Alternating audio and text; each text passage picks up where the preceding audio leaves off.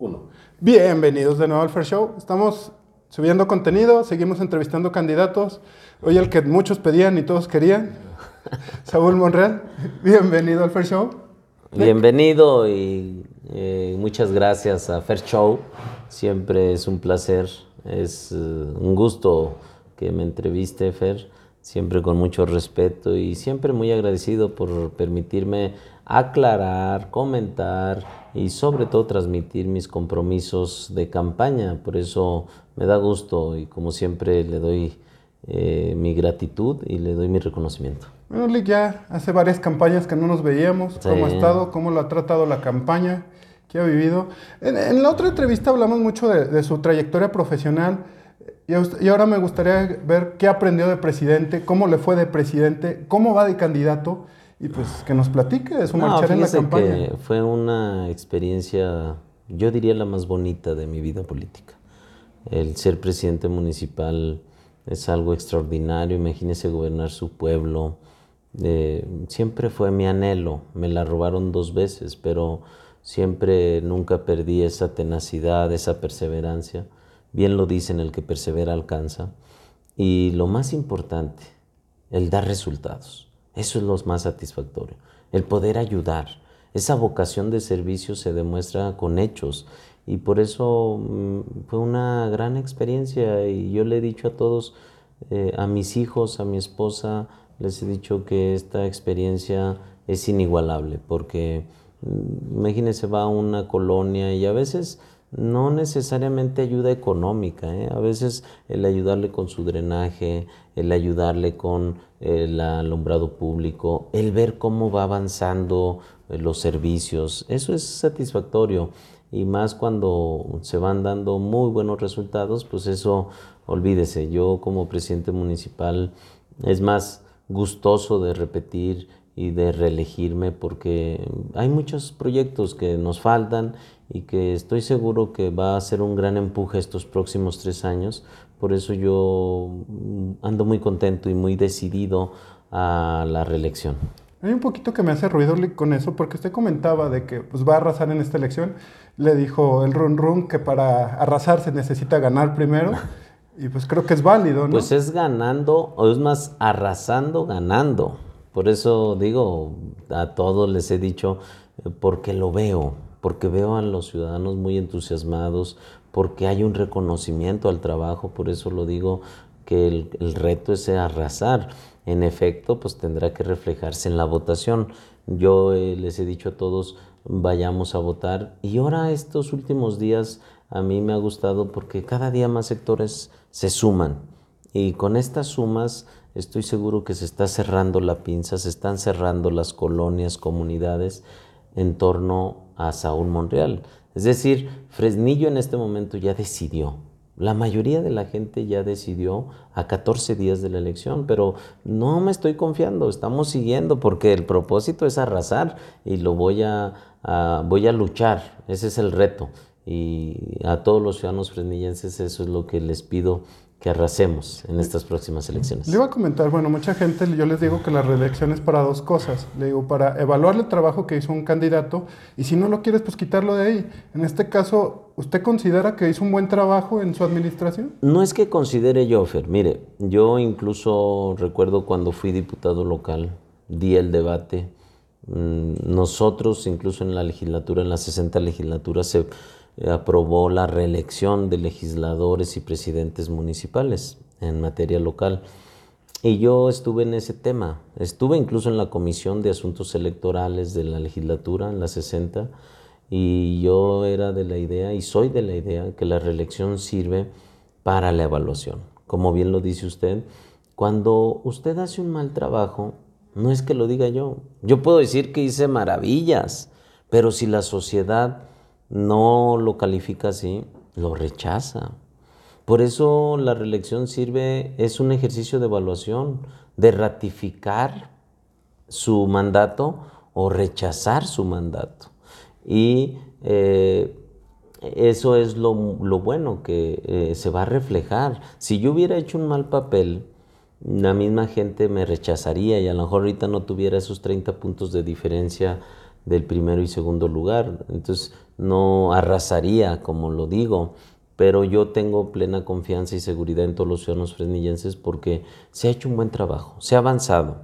Si bien no del todo, hemos tenido nuestras, eh, no fallas, sino más bien ha habido circunstancias eh, difíciles. Para mí la presidencia municipal ha sido como un doctorado en manejo de crisis, en, recordará usted el tema de eh, la pandemia, que nadie nos la esperábamos, y por un lado equilibrar el tema de salud y por el otro el tema económico, más aquí pegó más, imagínese parar cerca de dos meses la actividad comercial cuando Fresnillo depende mucho del comercio, pues no es fácil. A mí me llegaron, se llegaron a manifestar pues los antros, los gimnasios, los comercios del centro.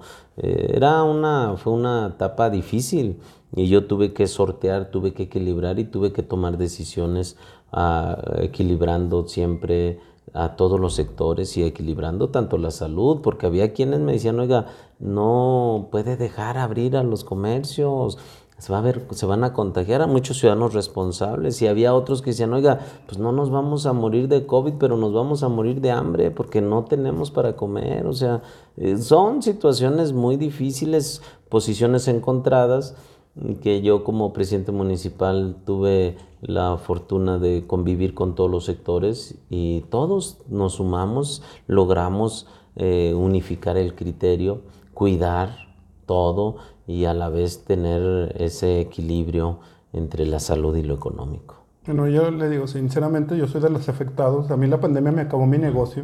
yo tuve que cerrar. Donde hicimos la entrevista pasada lo tuvimos que cerrar. Ya no existe. Que por cierto, le digo y le adelanto, por lo mismo que ahora que he tocado puertas, que han dado en, nuevamente en las colonias, comunidades, gente como usted, y por eso decidí crear, voy a crear un programa de microcréditos porque hay muchos negocios, sobre todo el de la tiendita, el de la papelería, el de la bodeguita, ya están a punto de quebrar. Y eso que no rentan, porque los que rentan, ya de plano ya no tuvieron para su renta. Algún microcrédito para ayudarles a reactivar la economía local. Por eso eh, este microcrédito ya estoy haciendo el, el, mm, el padrón de todas las tienditas en el, en el municipio y vamos a generar un microcrédito para todos esos negocios porque así como usted eh, fue parte de esta consecuencia del COVID, hay muchos ciudadanos que están a punto de quebrar o simplemente no se han acomodado en sus eh, locales, en sus negocios. Bueno, otra, otra pregunta, eh, no sé si usted porque no se, pues no se fue a una diputación, o sea, tenía todas las condiciones, y también me gustaría que me platicara cómo se organizaron en esto de que, bueno, yo creía que usted llevaba un mejor posicionamiento que David, pero ¿cómo se organizan entre hermanos y entre partidos, no? No, fíjese que, mm, mire, en la primera pregunta, ¿por qué no me fui de diputado? Porque quiero seguir avanzando. Si va bien el desarrollo, si van bien las calles, si va bien los drenajes, si va bien la iluminación, hay varios proyectos que se tienen que concluir. Yo le puedo mencionar el agua potable. El agua potable lo recibimos con el 45% de abastecimiento. Ahorita yo cuando me voy de presidente lo dejo con 80%. Las luminarias las cambiamos, sí, pero nos faltan postes en algunos lugares para que quede bien iluminado todo. Y esa es la segunda etapa. Y así como estas, por ejemplo, um, se pavimentaron, dejé pavimentadas las calles, la, la 123, la 2 de abril, pero nos falta la Tolosa, nos falta la 20 de noviembre, nos falta la Guanajuato, muchas, la Estrella, que tenemos que darle continuidad para que vaya eh, reflejándose una buena imagen. En el tema, por ejemplo, del centro histórico, de usted recordar la zona peatonal, pues nos faltan las banquitas, nos falta el área verde. Ya se instaló, tengo entendido, la emblemática fuente, pero nos faltan más cosas. Se le ha avanzado en, en mismo en el tema de las fachadas, en la eh, infraestructura hidráulica subterránea, en concreto. Ahí vamos avanzando, vamos en la iluminación exterior, vea qué bonito se ve el teatro, el Mercado Juárez. Y vamos avanzando, pero por eso mismo yo decidí la reelección. porque no me gusta dejar los programas truncos. Y yo lo que quiero es que sean trianuales, o sea, más allá, o sea, que no nada más porque esté Saúl. Hoy tuvimos una conferencia de prensa de salud mental y yo les decía, bueno, a lo mejor a mí me interesa, pero a lo mejor los que vengan después de mí ya no les va a interesar la salud mental. Porque ahorita hay un problema serio en los jóvenes de depresión, y no nada más en los jóvenes, en todos los ciudadanos, por las ausencias de la inseguridad, que han tenido ausencias físicas de sus seres queridos o ausencias, eh, algunas muertes de la pandemia, o hasta económicamente que perdieron su empleo, o problemas con su pareja. O sea, todo esto, yo les he dicho, no tiene, eh, debe ser una prioridad en los gobiernos. Y yo incluso hoy propuse primero crear este programa, plan, pero hacerlo reglamento, para que más allá, si yo ya cuando no esté, se continúe y que ya se legisle o que se reglamente la salud mental, por ejemplo. Y así debe de ser, o sea, simplemente yo soy un facilitador y a lo mejor vengo de paso. Fíjese, ya se me fueron tres años de la anterior administración, en las otras se van a ir pero al menos si usted deja establecido como ley, como norma, como reglamento, los demás eh, tendrán la obligación de darle continuidad a proyectos buenos, proyectos como este de salud mental. Por eso he insistido que eh, y decidí ir a la reelección, porque faltan muchas cosas, faltan, le hemos avanzado, pero estamos conscientes de que es más la necesidad, pero es más el amor que le tengo yo a mi tierra y el compromiso que tengo hacia Fresnillo. Y de la otra pregunta que le decía, ¿cómo se organizan ustedes? ah, mire, fíjese que yo la verdad no he sido un ambicioso vulgar, yo he estado muy tranquilo, quiero servirle a mi pueblo y nos pusimos de acuerdo, David, él quiso ser candidato a gobernador, yo lo respeté yo pude haberme revelado, pude haber dicho me voy hasta por otro partido, pero no creo conveniente. Entre hermanos nos entendemos y siempre ha habido eso. Fíjese, algo que nos dejó nuestro Señor Padre era eso. Siempre había algún problema, lo platicábamos, salíamos adelante. No nada más entre hermanos, o sea, todos los hermanos nos juntaba mi papá y entonces decía, este, a ver, a, ver hijos, ¿qué opinan de esto? Hay esta problemática o hay esto y la verdad, todos coincidimos. Mm, David eh, era, es la tercera ocasión que compite y todos decíamos que él está consciente de que es su última oportunidad. Y a lo mejor a mí, pues, me quedan más oportunidades. Soy más joven que él, pero yo como buen hermano dije, no tengo problema. Si la mayoría y si la gente dice que David, que vaya David. O sea, yo estoy consciente y lo dije siempre, si las encuestas no me favorecen y si no hay problema. Y más con un hermano y más con un fresnillense. Ve ahorita, David es el único candidato de Fresnillo. Y qué bien, porque pues, Fresnillo le va a dar todo su respaldo, porque lo hizo con Ricardo Monreal. Y saben cuando un fresnillense llega al gobierno del Estado, todo lo que hace, todo lo que, el esfuerzo que se hace y todos los resultados que se dan. ¿Ya está listo para el debate? Ya, ya estamos listos, estamos preparados. Miren, el debate lo doy diario con la ciudadanía, las propuestas, los compromisos los asumo diario. Por eso no tengo ningún problema, ahí están los resultados, ahí está todo. Entonces, yo estoy listo, vamos a estar preparados y, por supuesto que vamos a estar ahí presentes. Bueno, otra, bueno, ya de las dudas, en lo que hemos andado de la campaña, también hemos visto, eh, cuál yo estuve checando su planilla, tengo el gusto de conocer a varios, cómo repite, cómo escogió desde el síndico, que el síndico, a mí me tiene bloqueado de redes, es, un rollo personal, yo creo que Argelia ahí conmigo. No, fíjese que Argelia me parece una excelente joven, muy, usted la conoce también, y yo lo que le debo de decir es que es una joven con trayectoria en la izquierda. Yo recuerdo a su papá, su mamá siempre ha sido monrealista, fue... Y, siempre Argelia crecimos juntos, ella y yo. Eh, yo fui coordinador de jóvenes en la campaña de Amalia García y ella me ayudó mucho porque era una joven muy, muy talentosa, quería salir adelante, quiere salir adelante. yo he sido testigo cómo ha batallado y cómo ha sufrido su siempre desde su lucha, siempre ha sido muy congruente y la verdad hay que darle oportunidad más a los jóvenes, mujeres y que mejor a gente que me ha acompañado desde antes y así puedo decirle eh, en algunas eh, por cuestión yo hablé con todos los regidores actuales y les dije algunos eh, tendrán que repetir otros no yo hice algunos compromisos con ellos. Por ejemplo, le puedo decir Pedro García va a repetir, pero Pedro García, pues toda la unión de comerciantes, tianguistas, las mesas directivas de los mercados, me lo pidieron. Me dijeron, no, pues vamos apoyando a Pedro, queremos que lo ratifiquen. También yo no tengo inconveniente. O sea, no es una cuestión. Y así estuve haciendo varios sondeos en algunos jóvenes, por ejemplo, Carlos eh, lo entendió y lo entiende, es parte del equipo. Le dije, oye Carlos, pues ahora hay que darle oportunidad a otros jóvenes como Gerardo Araiza, que también ha estado muy comprometido, muy metido. Y así muchos jóvenes o muchas personas de la planilla que pues, yo les digo, a veces es intrascendente, lo importante es que eh, apoyen a Fresnillo. Lo importante es que se metan para el compromiso con Fresnillo, porque a veces, híjole, son regidores, se les sube eh, o simplemente se alejan de los fresnillenses, de la realidad. Yo les he pedido que no, que al contrario, que estén más cerca y que siempre estén viendo por el bien de Fresnillo.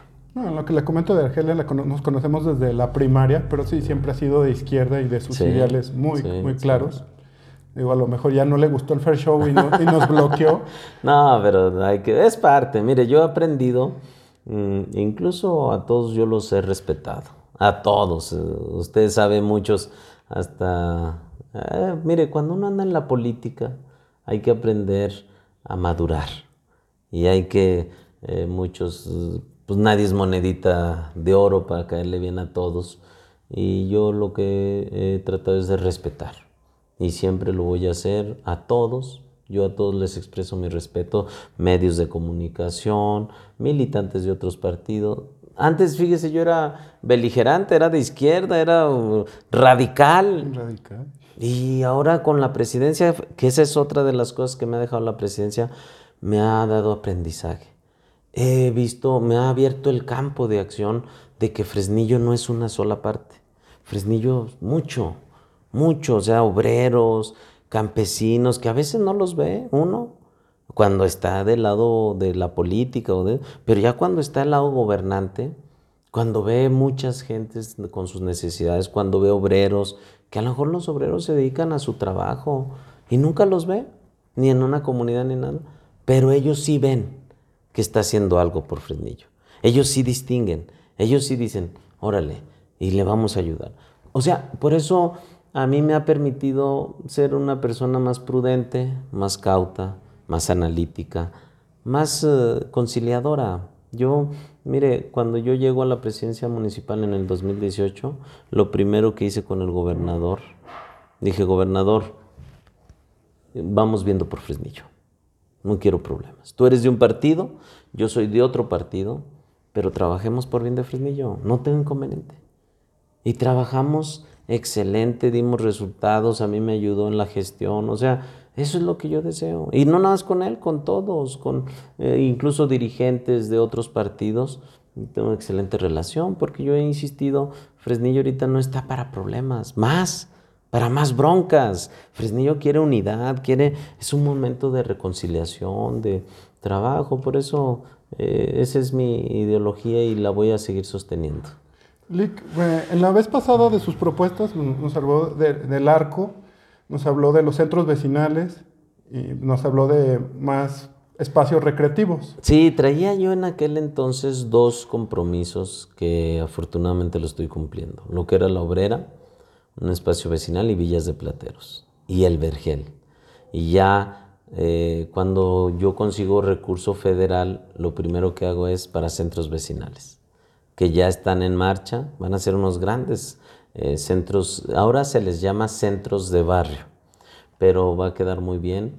Yo lo he dicho y lo sigo insistiendo, Fresnillo va a tener un auge y ya con David La verdad a mí se me limitó, me limitó que fue uno de los proyectos que ahí están, ya se lo dije a David, pero que a mí por cuestión presupuestaria no, me, no lo pude asumir, el tema del anillo periférico. El anillo periférico, pues tan solo en una primera etapa eran 450 millones de pesos. Y llega el licenciado Andrés Manuel, pues con justa razón ve el gobierno federal todo este, desordenado.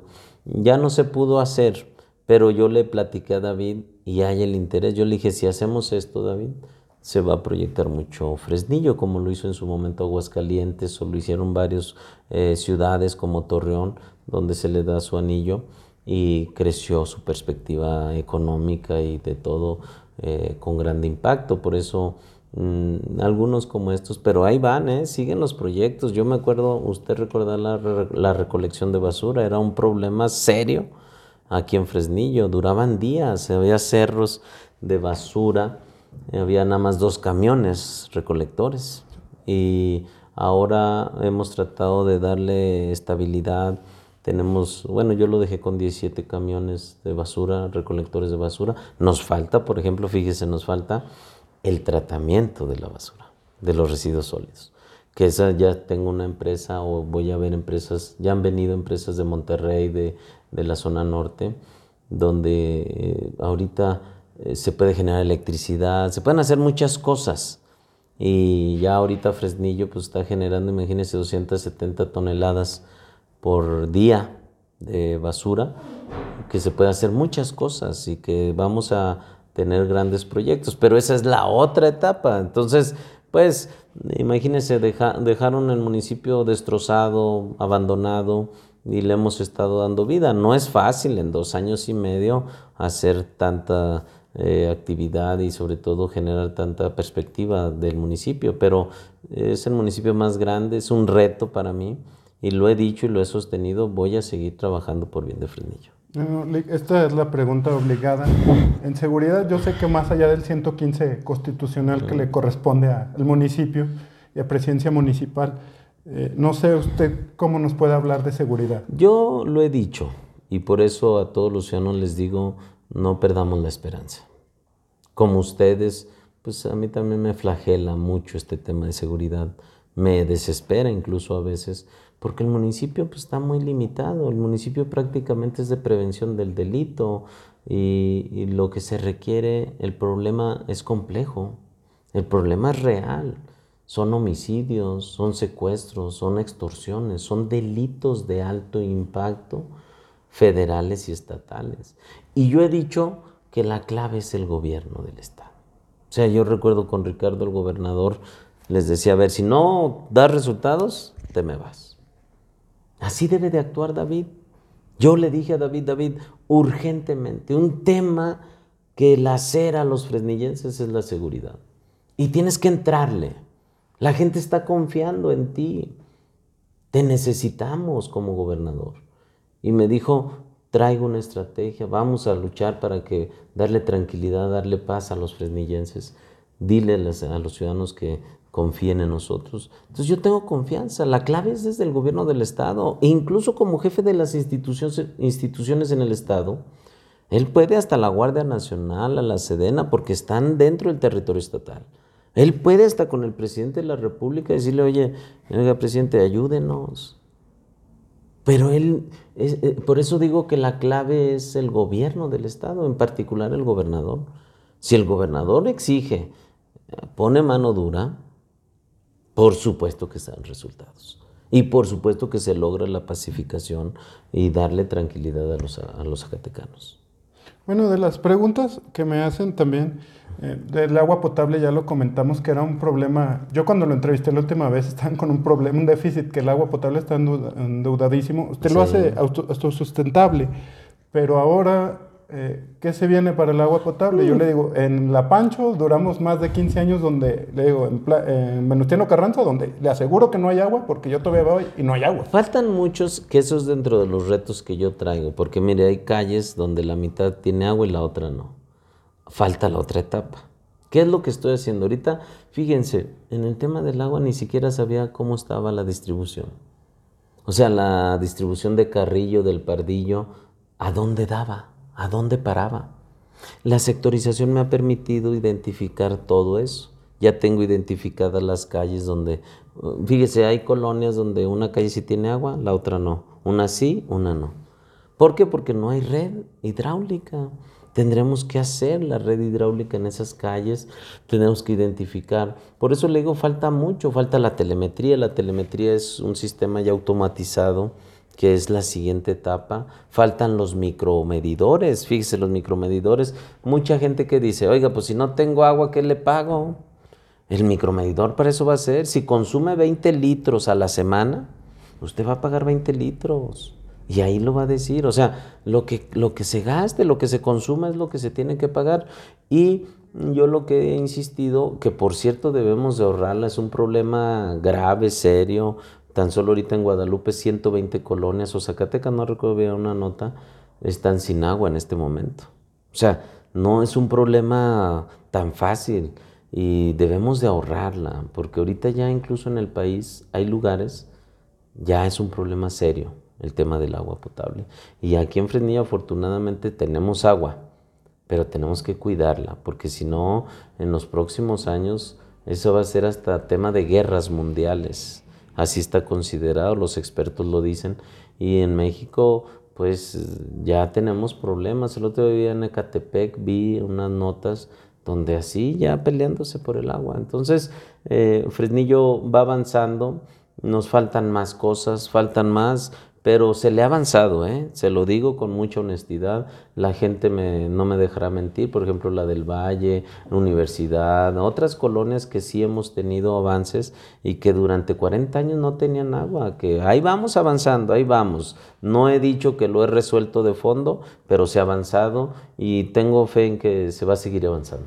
Eh, de la evaluación de sus, ahora sus funcionarios, me tocó una parte donde estuvo cambiando funcionarios que me pareció una buena acción no sé ahora cómo lo vaya a tomar, porque usted si llegara a ganar retomaría presidencia. Tiene funcionarios que eran sus funcionarios. Sí, la verdad va a haber cambio. Yo he dicho que eh, ahorita pues no soy presidente, pero sí va a haber renovación, va a haber, incluso lo deseable es que sean perfiles adecuados, que voy a ver porque ahora en la campaña muchos se están incorporando, nivel profesionistas y nivel que pueden aportar mucho. Entonces sí vamos a, ver el tema de los perfiles del gabinete. Ahorita no quiero tanto chocar, sino más bien estoy centrado a la campaña, pero sí, sí lo vamos a hacer.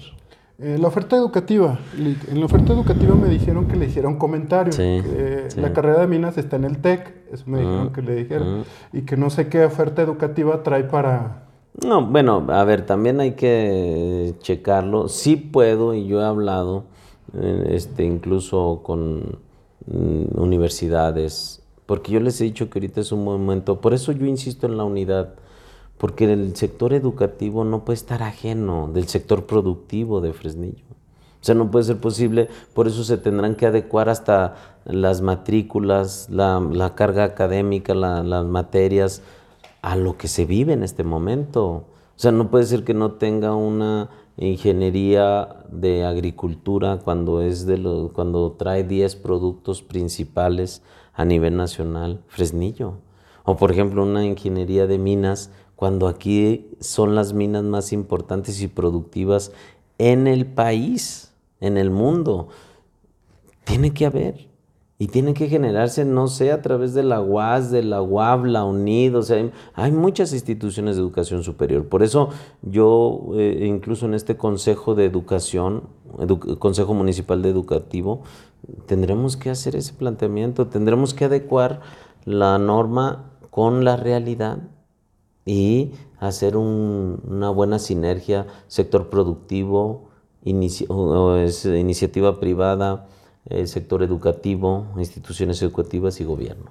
Eh, hay, hay, una de las carreteras que tenemos Fresnillo, el punto estratégico para todo, para lo bueno y para lo malo, que estamos en el centro, pero eh, no sé si usted haya visto la posibilidad de, de, de vuelta seguir con el tramo de Valparaíso el de Jerez, que estaban en construcción. sí, yo hablé con David. David trae un proyecto carretero ambicioso, incluso de tres meses de evaluación. Yo le dije a David que era otro tema urgente, las carreteras, no nada más la de Valparaíso, carreteras a las comunidades están prácticamente deshechas y tenemos que eh, darle seguridad, porque la gente del campo a veces ya ni quiere venir a Fresnillo porque se les compone en el tramo de su carretera su vehículo y sería, es una queja recurrente o es una petición que me han hecho casi todas las comunidades, todas. Y yo les he dicho, vamos a, yo le dije a David, él hizo el compromiso y me da gusto que David atienda a lo que yo le he propuesto porque esos dos temas son importantes, seguridad y caminos rurales. Bueno, hablando de David, ¿hasta qué punto se empatan sus, sus agendas, la de Saúl y la de David? Bien, muy bien. Incluso yo tengo muy buena plática. Ayer fuimos al teatro, platiqué con él y eh, está consciente, fíjese, él sabe de la realidad. Incluso yo le dije a, a David, mira David, aquí en Fresnillo no te preocupes, vamos, o sea, no te preocupes, tú preocúpate por Jerez, por Sombrerete, por otros lugares. Aquí en Frenillo la gente te conoce y nos ve bien, o sea, y yo voy a hablar por ti, yo voy a asumir los compromisos. Entonces, eh, por eso casi no ha venido, o sí ha venido, pero yo le he dicho, más bien aprovecha otros lugares, porque otros lugares a lo mejor sí se requiere tu presencia.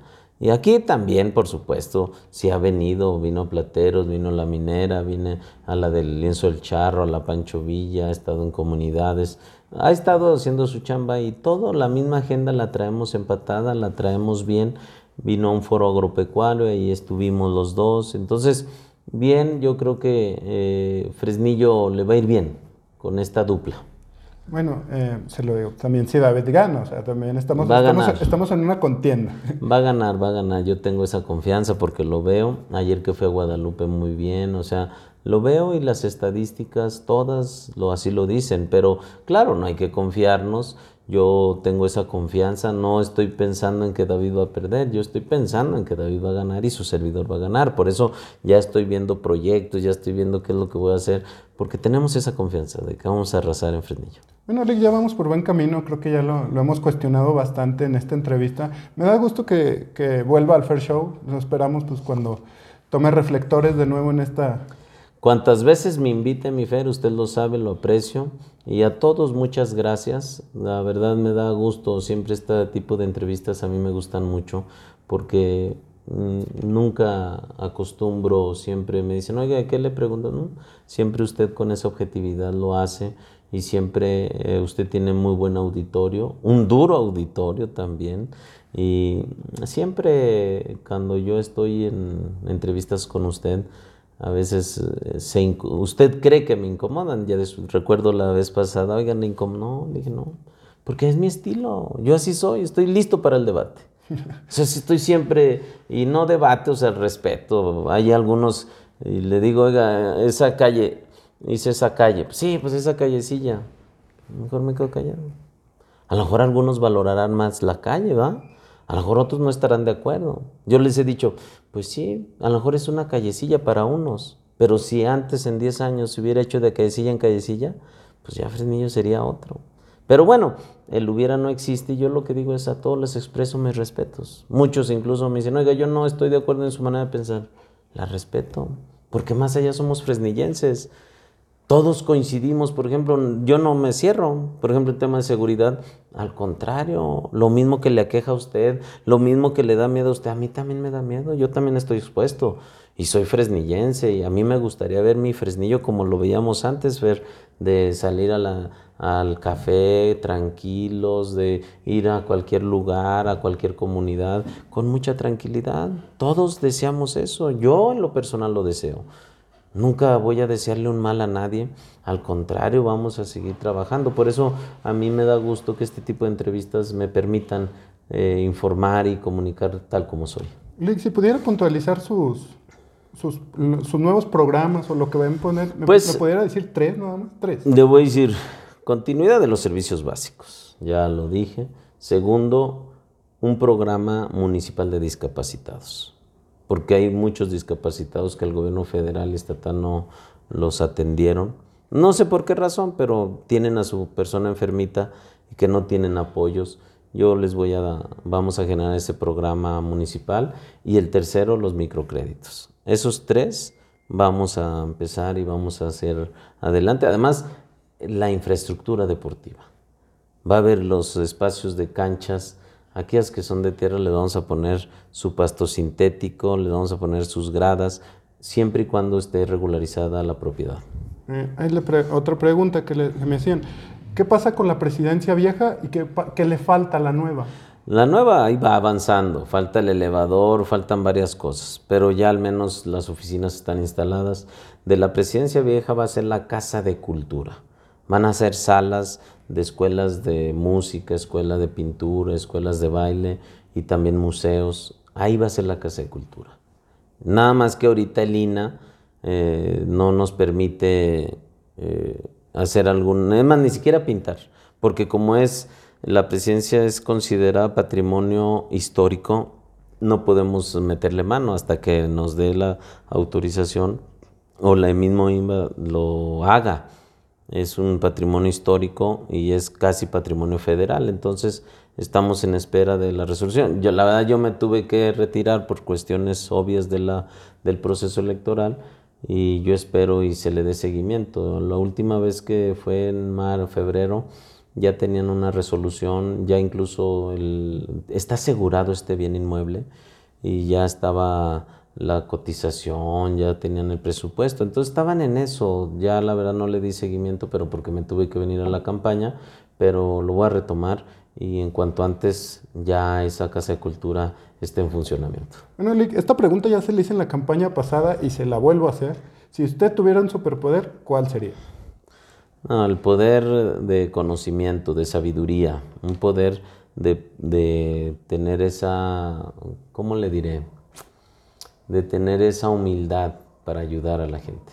Es un poder eh, suprahumano y que siempre le pido al Creador que me dé mucha humildad.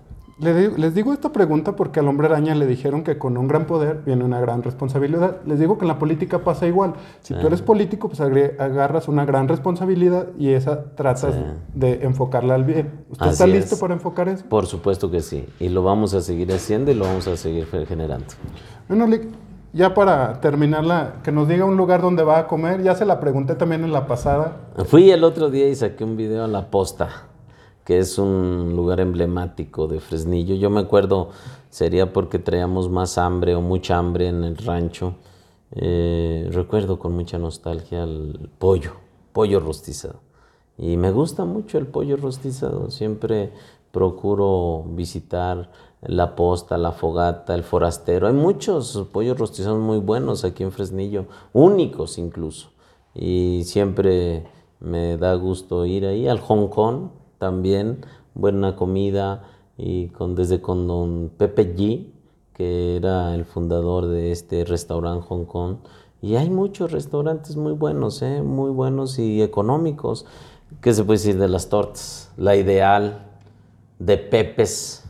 Hay muchos lugares emblemáticos de Fresnillo que los recuerdo yo con mucho cariño.